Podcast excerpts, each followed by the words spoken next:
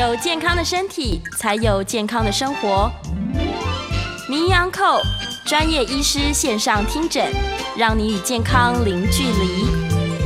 欢迎来到 FM 九八点一九八新闻台。您现在所收听的节目是每天早上十一点到十二点播出的《名医安扣》。我是主持人要李诗诗。我们今天要聊的这个题目哦，其实有一点严肃，但是又相当相当的重要。这个很多人都知道，我们的心脏是负责供应全身的血液的嘛。但是谁来负责供应心脏的血液跟营养呢？其实是在心脏上面的冠状动脉。那很多人呢，他可能会因为这个天气变化，尤其最近天气突然之间冷起来了，有些人可能天气一变化，哎，他就常常觉得哇，我胸闷，好像胸痛这样。然后你可能会听到亲戚或者是邻居说，哎，我怎么去？装了心脏支架等等的相关这个跟你的心脏心血管有关的问题，它就浮出台面了。所以，我们今天在现场呢，非常开心哦。我们请到的是马街纪念医院心脏内科的刘俊杰刘医师，我们要来跟大家聊一聊关于这个所谓的心脏支架。我如果真的要装了，我有什么事情要注意？我要怎么认识它？这样，欢迎欢迎刘医师。谢谢谢谢主持人呃。各位观众、各位听众，大家好，我是马街医院的刘俊杰医师，欢迎刘医师，谢谢。对我们刚刚有提到哦，就是这个，如果他有意识到说，哎，我胸部好紧哦，好像被石头压住，然后可能感觉好像心跳不过来，或是呼吸很局促，然后送到医院去，那他有可能被诊断出来说，哦，你这边好像有塞住哦，你心脏塞住了，什么一二三条这样，很多名词大家听不懂，可不可以请医生稍微简单解释一下这个关于心脏为什么要装支架？什么状况才需要？对，这个也是很多民众在诊间问到我们的问题啊。是。那其实这个题目一开始问的时候是已经进入到嗯很后面的问题了。其实，在你有一些心血管呃症状的时候，比如说胸痛啊、胸闷的时候，对，那要看年纪的，因为整间医师他不可能说，比如说像啊主持人这么年轻的哈，然后到整间。呃，我们不可能说啊，你这个有心血管疾病啊，赶快要来做一些心管心管的一些检查，很少。所以我们按照你的年纪、你的危险因子去做一些判断。那判断完之后，你可能会有一些检查来来支撑你说你这个是属于心冠状动脉疾病。是。那刚刚讲的这个呃，现在目前有几个重呃检查。第一个是除了普通的十二导程的心电图之外，嗯，那就可以判断你有没有急性的问题，比如有没有现在有没有急性心肌梗塞啊，对这些变化。那如果没有，或是一个稳定性的呃心绞痛，那我们可能就安排其他的检查，比如说这个运动性心电图。那或者是这种压力性的那种超音波，对，那他可以去看看你局部的一些一些血管的一个问题。哦，啊，如果这没有这更更呃，比如说有些人的膝盖问题，他没有办法去跑步，嗯，那也许上我们就会安排一些压力测试，比如说说像这个心肌灌注核子医学检查，是，它是利用药物让心脏呃模拟运动的时候，哦，啊，然后呢去去做一些呃放射性的一些。标的是，那可以知道，呃，运动前跟运动后，我们哪个区块是属于缺氧的？由这个区块的缺氧，然后再推测哪一条血管可能是有问题的。哦，那另外一个就是用这个电脑断层，嗯嗯，血管摄影。那电脑断层血管摄影呢？呃，不过这是自费项目啦，因为现在健保没有纳入这检查，所以各家医院定的钱价格不太一样，都不同。不过它好处是。呃，第一个辐射量相对核子核子医学会少一点。第二个是它不要那没有那么不舒服，因为它只要先已经进去，然后血管合成，对，它就知道你的血管到底有没有斑块、狭窄程度，塞在哪里，就很一一目了然，马上可以找，马上可以知道。所以根据这个严重度呢，呃，世界上有一些学会的准则，对，他会判断说怎么样的。病人呢，什么样的状况需要去做心导管？对，应该不是说所有的病人都要。他说，比如说，呃，你检查，比如说电脑断层检查起来，嗯，你的你的血管，哎，只有阻塞二十 percent、三十 percent，那就不需要，那只要危险因子的控制跟药物控制就可以，就够了，就够了。可是如果塞的很厉害，说比如说塞百分之七十以上，对，那也许你的症状，诶，药物控制不了，那也许是医生就建议你。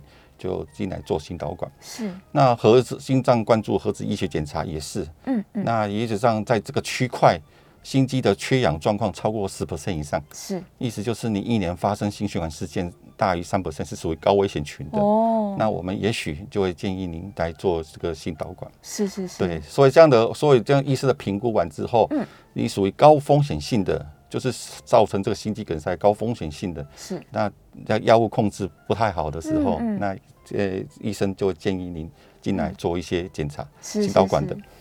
那所以心导管的检查，所以就每个医院都有不自己的标准啊。对对对对。对对，所以标准进来之后，都有一些术前的一些一些做法。是，所以也并不是说每一个人他只要发现说哦，我好像心脏很痛，我就一定需要去做心导管的手术。呃，大家观众或者是听众有个观念就是。哎，不管你的你的状况如何，药物的治疗都是必须的。嗯，所以医生有没有建议你做心导管？你的前后对药物是要持续要控制。哦，这件事情真的很重要，因为很多人他可能想说，哎，我有手术啊，我就没加油啊。对，然后他们的服药顺从性变差。对，那有可能手术它的成功率，或者是这个手术术后的维持也没有办法做那么好。对，没错。对啊，这是一个很重要的观念，因为呃，心导管虽然是手术在。呃，卫福部里面，它还有的就是规定在这个是处置类的，不过很多是也是手术慢慢的内内科化了，对，比如内视镜啊。啊，这个心导管啊，都是可以做的，尽量的内科化。嗯，啊，所以呢，这个第一个是伤口好处比较小了，很小，很小，而且出院率比较快，恢复比较快。是是。所以很多像不管一些科肠肠胃道的啦，或者是心血管的，很多可以内科化，都用内科化，或者用内视镜的方式去做。内视镜，所以伤口都小，手术相对也又快又安全。是的。对对对，太好了。来发问一些民众常常的问题，例如他听说我的这个。好，心脏血管塞住了，那心脏到底有几条血管在支撑？是它塞住几根是比较危险的。其实这个呃也是一代民众的问法了。那呃，我们先讲心脏啊，心脏其实是呃一个呃。器官，对，那器官呢？其实就像马达，要有电线去支撑，所以它原则上供应这个血管啊，养分是。跟代谢这个废物哦。所以原则上它有三条大血，三条大血管。最重要的。对，嗯，那左边有一条，有两条，那一条叫做左主冠状动脉，左主。冠状动脉主要的，然后分成左前降支，哦，往前面的，往前面一根，还有一个叫左回旋支，往侧面，侧面后面，侧面跟后面的，是。那右边。不同开口，右边有一支叫右冠状动脉，右冠状动脉，所以总共有三支，是三支，对，哦，两两个开口啊，三支大，总共有三支，所以他如果听到说哇，我三支都塞住，就待机断掉，就是严重，没错。至于严重程度呢，呃呃，医科学上有一些比较客观的评估方式，然后。那不是说这个塞百分之九十，嗯，跟百分之八十哪个比较厉害？不是这样比的，不是，不是这样比的。我我们我们原则上这个阻塞百分之五十以上，对，呃，这个血管在二点零毫米以上的，我们就叫一条血管是疾病有问题。哦，那一条血管有疾病问题，那就看它的区块供应的区块多不多。嗯，越意思就是越前面阻塞的，是它影响范围越大。可能性就越越影影响范围就更厉害。是是。啊，所以，如果就像呃主持人讲的，如果一条血管跟三条血管比起来，但三条会比较厉害，因为它供应的血管的支撑的区块就更多嘛，影响就更多。哦，是这样子。那即使是同一条血管，它塞的位置不一样，其实也严重程度不同。是的。那刚刚就回到我们刚刚第一个讲的，就是有一些压力性测试，比如说心肌灌注、核子医学检查这种。哎，意思就是它缺氧的区块超过十 percent 以上，哇！那意思就是这个一年超过三 percent 以上的呃呃心血管事件，可能就很危险的。嗯嗯嗯。啊，所以这个患者就就算严重的，是严重的。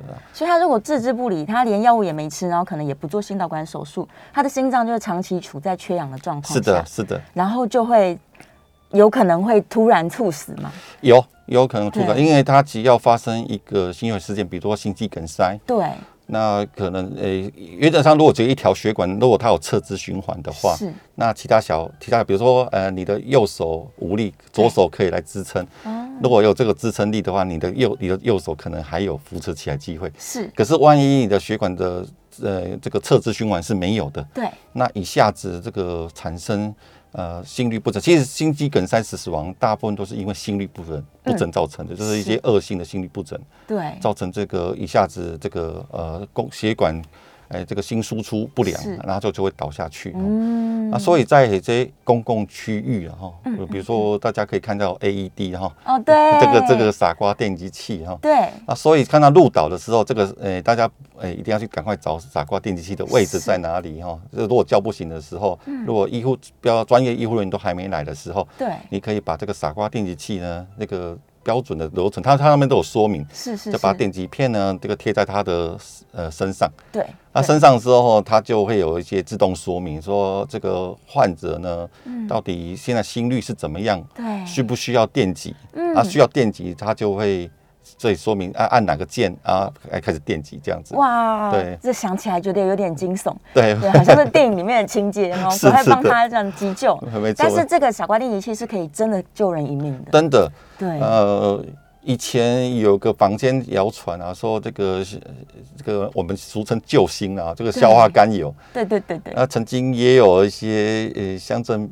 代表就是说啊，送给大家这个各一瓶这个硝化甘油。哦，那这个其实上做法也不能说完全对啊，也不是完全错，就是说这个要医师指示之后才能用。是。那有人是说，如果你在急性胸痛的时候，赶快含这个硝化甘油，嗯，就可以解除。不过这个是对心血管疾病而病患而言呢，因为在所有不明的状况下，你去含这个东西，有可能一下子血压掉很多的时候，哇，就产生休克，有可能会昏倒，有昏倒，没错。对对对对对。所以在标准的流程，你看到入岛的还是。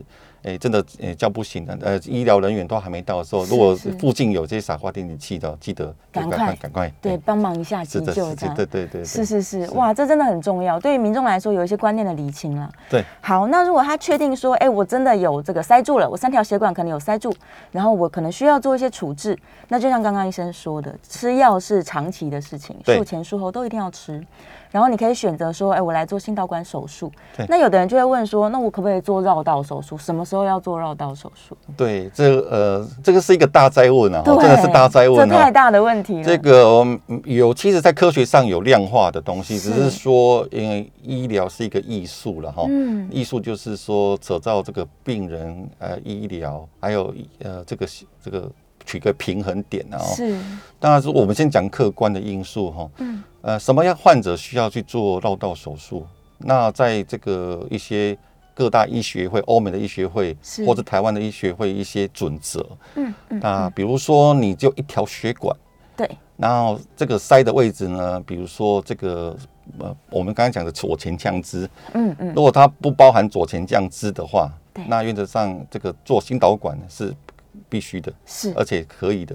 那绕道手术的，在这个角色上，这属于比较比心导管在后面一点点。哦，如果不管是一条血管、两条血管都是一样的。是啊，如果假设它是包含在左前降支的，嗯，那原则上这个开刀呢，跟心导管是属于同等地位，都可以考虑，就看您的经济状况了哈。就是说，呃，因为最好的方式呢，这个药物支架是会比较好的啊。如果说经济上呢，哎，没办法负荷的话，也许上就是考虑长久，你就可以去去考虑绕道手术。哦，是。啊，如果是像刚刚讲的，呃，左主冠状动脉的，对，或者是三条血管啊合并糖尿病的，是。但我们有一个分数了，这在呃呃各位听众观众会可以难一点，叫一个叫 Syntexgo，嗯嗯，S Y N T A X，S Y N T A X，是这个大陆大家可以去网络上找，都是 Syntexgo。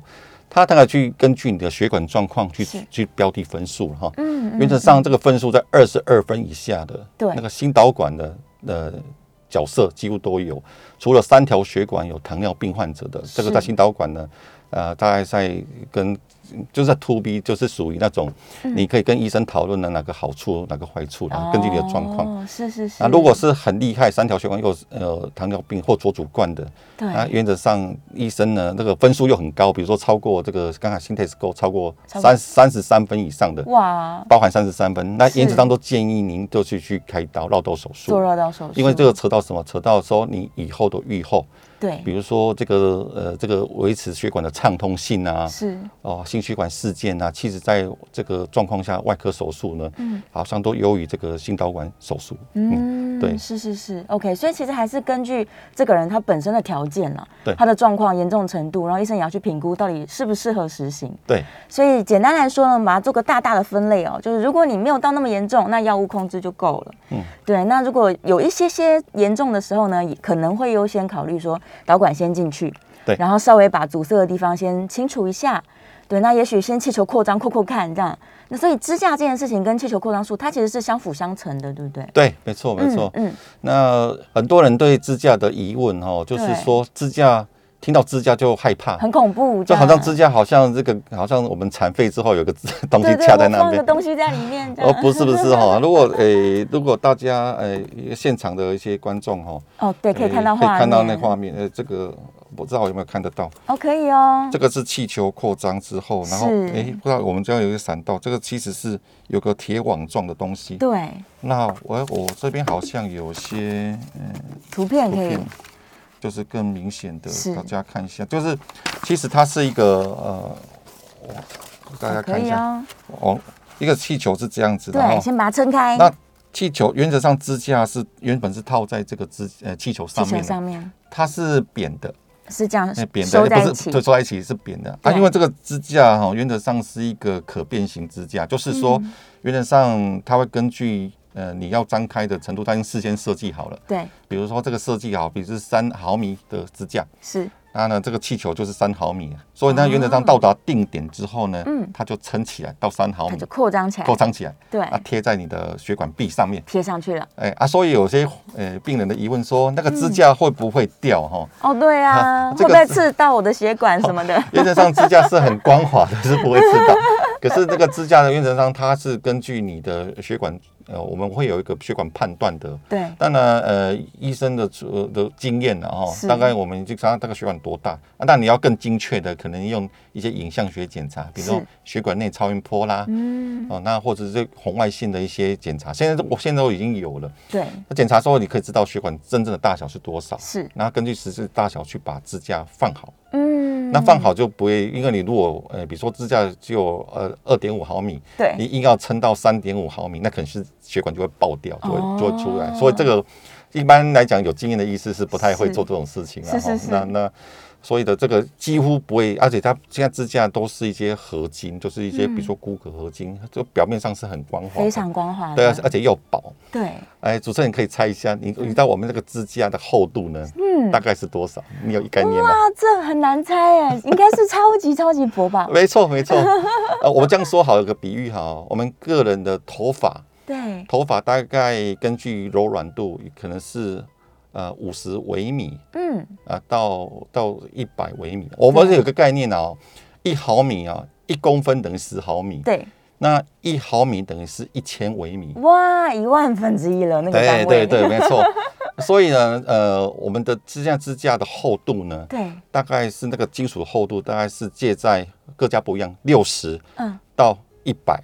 中间。哇，所以就跟头发一根头发一样，对，差不多，它一到两根头发的厚度，真的很薄很很薄很薄，所以你可以想象那个厚度是很薄的，因为我们因为要越薄的话，越不容易阻塞啊。当然，有些世界上在发展这个更薄的支架，那有人发展这个五十毫米啊，微米以下以下以下，哇，那当然越薄的话，就是支撑力就越就一。物理特性啊，哈，所以以前刚发明的支架叫做不锈钢，不锈钢支架。啊，所以不锈钢支架为为了应付它的支撑力，所以它的厚度会比较厚，嗯，所以以前的支架大概都要一百五十微米，哦，那现在研究起来就是说，呃，一百微米的上下以下的支架再阻塞率会比较少，嗯嗯，以上的也许会比较多，OK，啊，所以呢，现在就是尽量在一百微米以下，以下，以下，所以现在的都是非常薄又非常光滑，没错，然后材质上又有改进，对。对。所以这样的东西其实放进食管之后呢，它是可以提供很好的支撑效果。没错，哎，而且而且今天现在是叫合金，叫钴铬合金，所以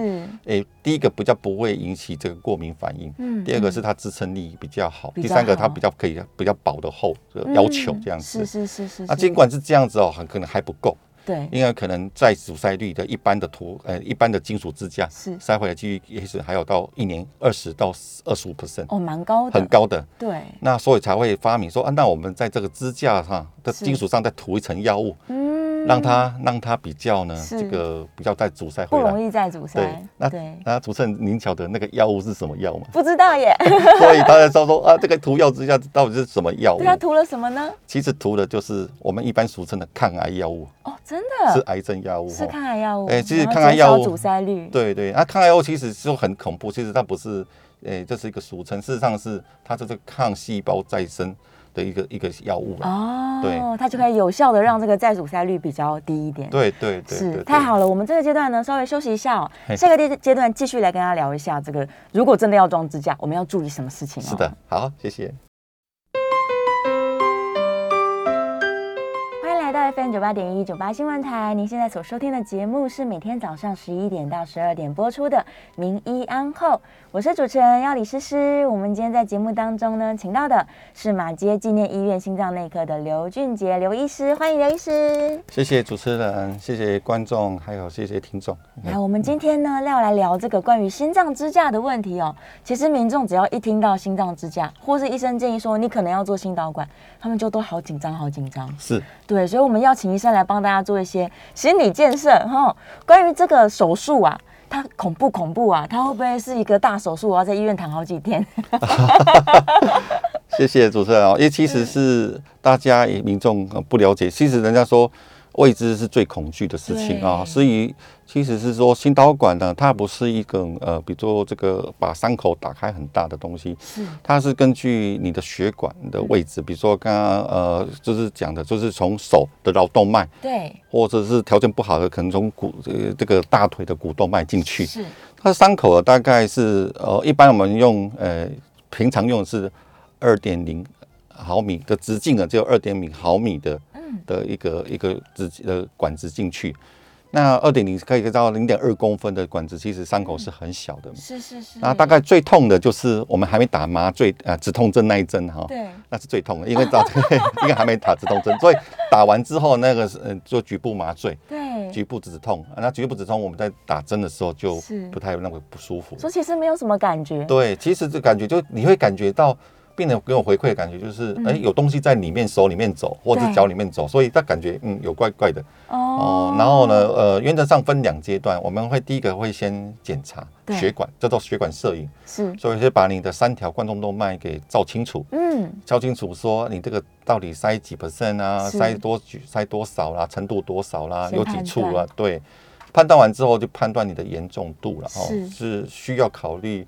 这个做心导管的支架置放手术呢，还是做这个绕道手术了？对对，是这样子，这样去判断。所以其实整个过程上啊，你的你的痛觉呢，大概只有这个局部的痛，这个伤口的痛是啊，或者是说管子在里面，管子走的那个胀痛感。那其实放轻松，深呼吸呢，对，其实就好，因为你的人在过程中是保持清醒的哦啊。如果 如果说你觉得呃。有点紧张，你可以跟你的医师的聊聊天。好，他其其实如果状况还好，他可以稍微聊个天，要不要安抚你一下？对，所以其实一边手术当中还可以聊聊天，对，可以聊聊天啊，是真的很好，听起来很轻松的一个很轻松，很轻松啊。对，啊，更有的导管室呢，因为要放松轻松，他他会放一些音乐哦，呃，这个轻松的音乐给大家听啊。病人因为因为你都清醒的嘛，所以可以听一些放松的音乐，不要那么焦虑哦。基本上他手术整个过程是没什么痛感的，只有一开始痛。一下，对，那后来这是血管摄影，啊血管摄影完之后，也许是需要做心导管的呃支架置放手术呢。是，那过程中呢，就会可能有点不舒服，因为我们的过程就是这个导线过去之后，需要用气球去扩张。对，那扩张气球扩张之后呢，短暂的血流呢是过不去的。哦。因为对，因为我们撑气球呢，大概在十秒钟到十五秒钟。是。那撑完之后，但你可以想象，这十秒到十五秒钟是血是被堵住的。哦。所以短暂有点像嗯缺氧的感觉，闷闷的，对。对。不过呢，在一些东诶研究起来，人人体的血管如果完全缺氧没有血。二十分钟才会产生这个心肌梗塞啊，所以十几秒是还好的，十几秒是还好的。对对，所以他唯一的感觉可能就是哦，我有点闷，哦，过了这样。对对对，是是。所以这个大部分的成功率呢，心导管成功率是百分之九十五以上的哦，非常高，非常高了哈。所以这个并发症其实是我们说。不是说没有，是有，是，所以呢，这个只要你的血管不是太复杂的，是，不是太呃，比如说复杂，所谓复杂就是说多差病变的啦，分叉病变的，或者是这种钙化很厉害的呃结石哈，钙化是。那硬到血管很硬很难处理的，所以。这个一般的处理上都是相对于现在的医生来讲都是相对就手的，很很轻松的，所以又轻松，然后又快，对，然后只有从手这边一个很小的伤口进去，对对是的，哇，所以它整个手术过程是非常快速的。对，其实检查起来大概光是血管摄影大概二十分钟，嗯，可是呢，呃，这个支架的置放手术呢，就看你血管的。严重程度对，假设你的严重程度是比较，比如说三条血管，那我放要放三个地方，是说这个时间可能也许要久，不过整体来讲哈，大概在。一点五个小时到两个小时左右就会结束，就结束了。就结束之后，他需要休息一下吗？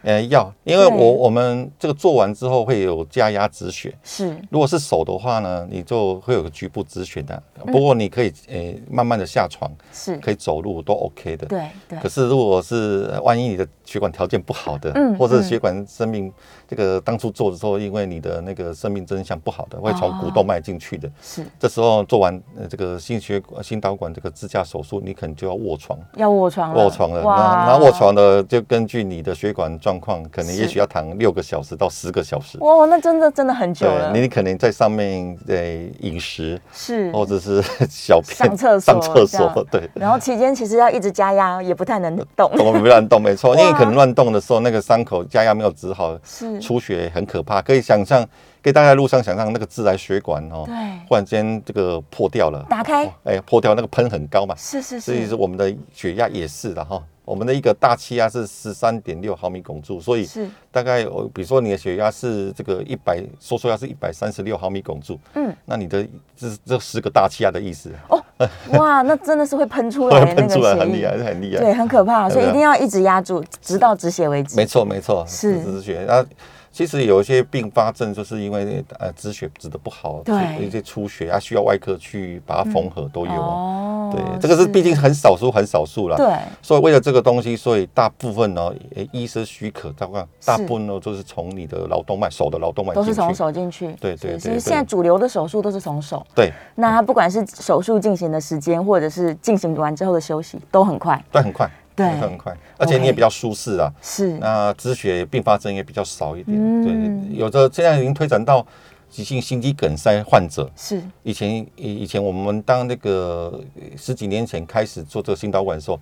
急性心梗患者几乎很多都要从股动脉绞进去，是因为他抢时间，而且生命真相可能说随时会有变化。对。可是现在大部分呢，可以的话也是从脑动脉手进去，还是从手进去。对，因为这样做完之后的病人，呃，可以坐坐起来也比较舒服一点。哦。对啊，出血性啊，因为急性心梗梗塞这中间，我们抗血栓的药物要用的更多。对。所以如果伤口止血又更困难。嗯。所以能小伤口就小伤口，伤口越小越好。是的。对。所以其实大家这样听完之后，发现，哎，大部分的心导管现在都是从手进去了，是的，时间又快，然后过程又轻松，还可以聊天，对，真的是不用太紧张，是，对，所以我觉得手术之前的这个心理准备是非常重要的，就是你要知道，其实这手术成功率很高，很安全又快速，是的，对。如果大家还有疑虑，现在现在新呃各家医院哦，现在在推想这个叫做医病共享，是医病共享，就是所以进去之后啊，抱歉，那个。就会有一些，呃，医生都给你叫做这个，哦，一每个医院都有，几乎都有，都医病共享。就是说，比如说这个我心血管、心脏血管是有三条血管，我需要手术吗？哦，或者说，或是说，呃，这个介入手术我需要用什么样的支架？是，其实上面当然都会有写的很清楚，非常详细。那医病共享意思就是说，呃，以前都是说啊，这个医医生在讲什么太专业，我听不懂。然后上面的用一些很白话的文字，对，告诉患者说，哎，这个可能是心血管是怎么状况，啊，你要怎么选择，优缺点在哪里，对对，啊，有哪些并发症，他就写得很清楚。这样，那你一个一条一条一条去看，啊，看完不懂再问医生，啊，他会进入状况，不然的话，医生在讲什么，你可能也许就就就恍神了，恍神了，就就就真的恍神，就不知道在讲什么。对啊，那好，有些上年纪的一些患者就说啊，没关系啦，这个医生你比较专业哈，是，你决定就好。可是现在就是双方回馈哈，双回馈就是说我我尽量讲到你懂，嗯嗯，那你可以做一些决策，不然的话很多呃到后来发生问题纠纷的时候，他会说都是你决定的，我就都听你的，这样也不好。所以说，意思就是说，呃，这个疾病是两方面一起参与的。是，所以如果你你你可以选择你最好。提供医生最好最好的一些一些措施，让你去选择你要想要的方式。所以，他其实真的应该要对这个手术或是这个疾病有更多的了解。真的，呃，我发现台湾呃民众对医疗的一些行为哈，就是有时候不太知道哈。我常常问患者一个病，就是最简单的一个东西好了，就是。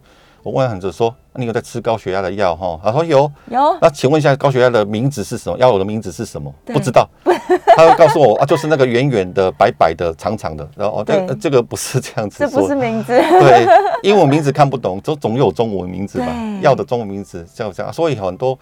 吃到肚子里面的东西，你也不一定知道是什么。我是想说，你要了解你的身体状况，是对，然后呢，一些一些措施也要了解，对啊，这样才会更好，就更了解自己，也更能够配合医生啦。是的，是的，对啊，这治疗才会成功嘛。对对，好，那我们现在来聊一下好了，因为刚刚我们在上一段节目的最后刚好有讲到，这个支架还有分涂药跟不涂药。是的，对，那它的差别性就是在刚医生有提到，不涂药的时候有可能在阻塞率高达百分之二十到二十五。对。对，那如果涂完药之后，它就降低非常非常多。是的，是降到百分之十这么低哦。十，有的资料会到百不到百分之五，所以我常跟病人说，大概差五到六倍了。是是，哎，所所谓的在阻塞，就是说我这一年内在做心导管的机会，对，会比较会少，大概六分五分之一到六分之一的机会哦，少很多。对啊，不过来讲就是说，这个大家去。呃，买面一样哈。对。呃，我们现在这个政府给大家的钱呢，是一个养出病的钱。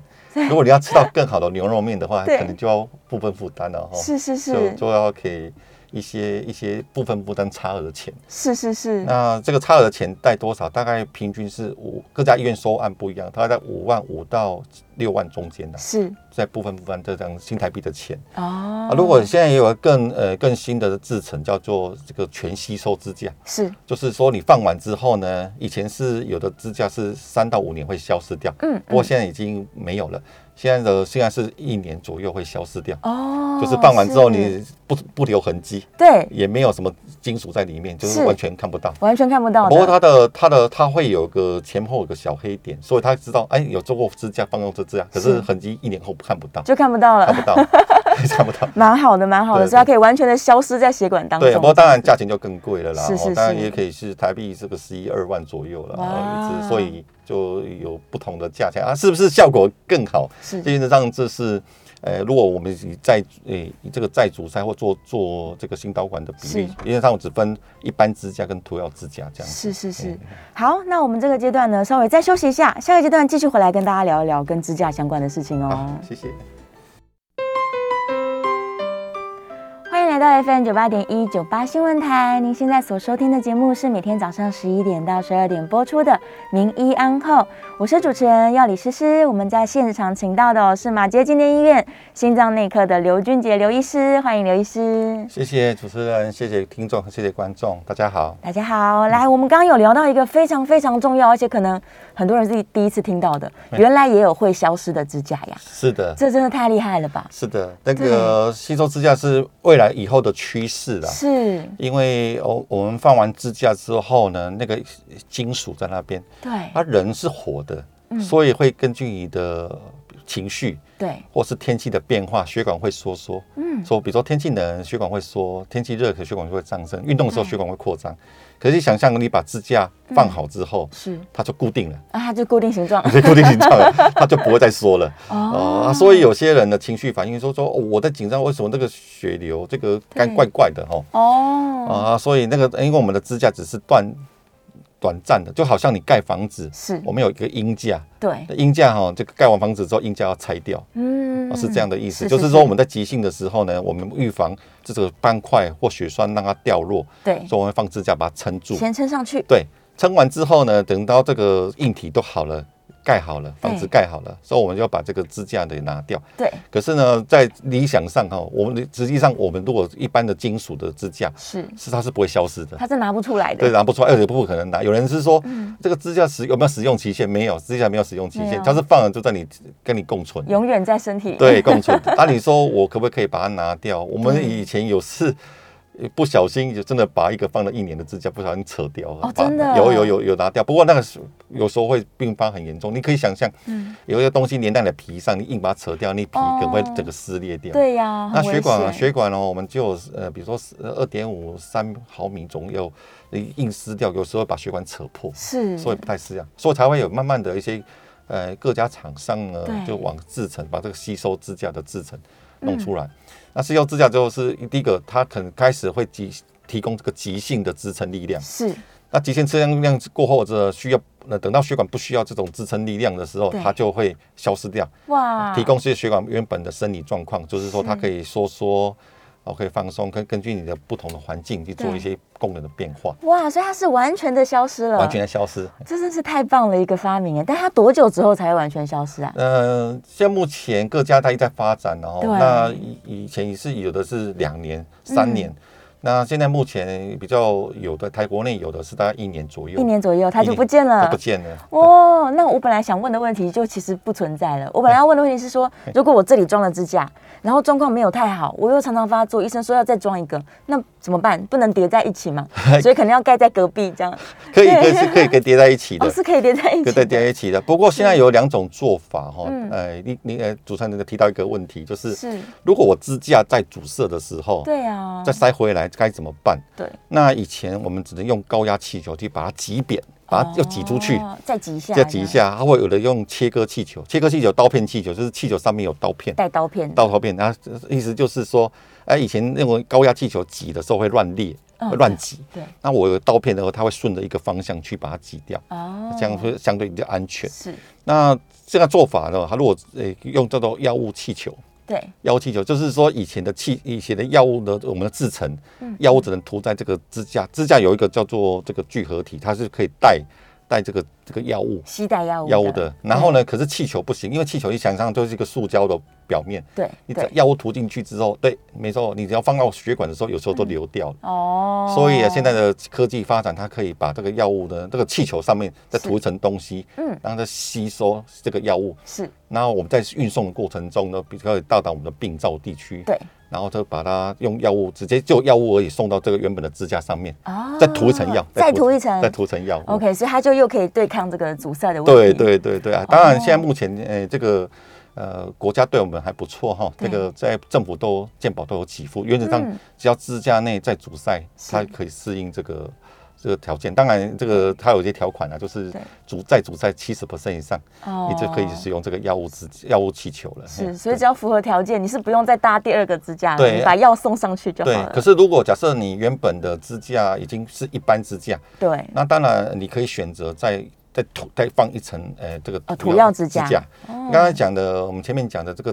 药物那个支架的厚度呢，是大概是介在五十到一百微米中间，对，一两根头发，一两根头发。所以原则上以这个对抗这个血管大小三点零到三点五或者二点五这个 mini 毫米的东西，其实这个很少很薄很薄哦，不影响不影响量层也不影响，也没有关系。有的有的还放的三层都有哦，可以放到三层支架 这么多，都都有都有。然后长度的话，其实大家有个概念哦，就有时候说啊，我们支架。是不是诶有这个呃价钱的区分？有了是有，可是有人不是说我的支架比较粗、比较长，嗯，就要比较贵；那支架比较短、比较小就比较便宜。没有支架只有算 支架只有算个数，就是一支就多少钱，是两支多少钱，不不分大小，不分长度。没有没有说我可以花钱买到大支架的。没有。当然，你如果是这是指冠状动脉支架，当然我们有支架是这种主动脉的更大的，那个要是有的还带膜的，它不要让产生，比如说最近有有一些诶这个主动脉剥离啦，哈，那主动脉剥离你怎么让这玻璃的？呃，这个部分呢，它贴紧，有的有的会用磨支架哈，让让它或者主动脉瘤也是用磨支架去去做支撑的。OK，所以其实支架有各式各样、各种的。对。然后现在它甚至可以是消失不见的。对。这真是个好消息。是。只是有可能有一些健保给付，有一些是要自费的范围。对对对对。不过不过以后也许这个呃，未来的趋势就是这涂药支架可能都会纳入到健保给付，未来的趋势了。OK，所以以后这件事情都是鉴宝局会处理的。对对对对。好，我们来再来问一个：如果我确定已经要装支架了，然后我也确定说我要用的支架是哪一种了，对，那我在手术之前到底有什么要准备的吗？除了心理准备之外，还要准备什么吗？呃，其实真的心理准备是最重要的啊。第二个是。呃，原本医师开给你的药呢，是继续服用，哦，继续服用。尤其像什么抗血小板制剂啊，以前的大家都说啊，说啊，要手术之前要把这个抗血小板制剂，比如说这个阿司匹林，对，啊要停药，要停药，要停。比如说大家去拔牙，牙科医师说你这个要停五到七天啊，才可以拔啊。哈，做心导管千万不要停哦，是不要停的，不要停的，因为我们进。进去动脉做一些措施的时候，是其实很容易产生血栓。对，那你这个药物一定要浓度要够，所以不要千万不要停。更甚者，有的医生在住院中是就会给你第二种的抗血小板制剂，哦，还会加强加加强它。对对对，当然不要产生血栓，会更大家提供民众更安全的一个措施啊。是是是，所以药物不用停，对，不要停，工作也不用请假，对，请手术当天就好。呃，没有，原则上前天晚上就会先进来，因为为什么呢？因为我们这个做心导管是要打显影剂的哦，是。那显影剂大家知道，显影剂现在已经用呃比较好，健保有几副这种非离子性的，对，对肾脏的保护，对比较不会过敏的，对。可是毕竟还是显影剂，是。所以呢，它会根据你的体重跟肾功能做显影剂的总量多少，然后前面有个术前准备，就是要灌水。哦，一直喝水。对，灌水是最重要。可是灌水你不可能一直喝水了哈，所以最好是打点滴。哦，所以我们会在这个导管之前的十二个小时跟术后的十二小时，对，给他点滴。给他哦，我们灌注就是让他的肾脏的灌注尽量把心引剂排掉。哦，是是是。所以这个术前的准备就是除了心理准备之外，你为什么前一天要住院？对。所以一些基本的抽血检查之外，第二个就是这个水分一定要够。水分补充。补充。OK，所以前天先进来吊点滴，把水分补补个够，这样。没错。然后药物都要照吃，搞不好还药物还要加量。没错。那第二、第三件事就是，尤其是有一些糖尿病患者了哈。那以前我们在这个年代之前年代是说这个要空腹。对，手术要空腹嘛，怕怕你产生一些呕吐现象。不过因为现在呃，接引剂的改良，所以这个呕吐现象比较少了。少了。所以呢，我们怕就说，比如比如糖尿病患者，因为空腹是，然后呢，你在做导管又压力很大，哦，紧张，结果就产生这个低血糖。是是是。所以我们遇过几个在上面发生低血糖的，哦，好严重，好严重，那忽然间意识昏迷啊，那很严重。所以我们现在几乎呃像在我们医院里面，原则上。都是不空腹的，不空腹的，不空腹。那只是说不要吃太撑呐。你不要说我要准备要做心导管的啊，一直狂吃狂吃。不过这个很少，几乎大家都一样，还是会有点紧张。所以我还没遇过会大吃大喝。所以饮食也正常啦，就正常对。然后就进来把点滴吊一吊，这样。对对。然后晚上要睡好。是的。对，睡好，隔天手术这个更成功。对。不过一一回生二回熟啦，所以有一些第一次会紧张，第二次有人做过之后，嗯，那都是这样子而已，没什么吗？没什么吗？对啊，对对，是，所以今天帮大家做很多心理建设啊，真的不用太紧张。目前这个手术呢是又快又安全，是的，对，那就算再阻塞重复做也没有关系，没关系。对啊，真的好，今天非常开心呢，我们分享了很多关于这个心导管还有支架的一些相关的知识哦，希望可以帮助到有需要的人。对，我们再次感谢我们刘医师，谢谢谢谢，谢谢主持人，谢谢各位观众听众，下次见，拜拜，拜拜。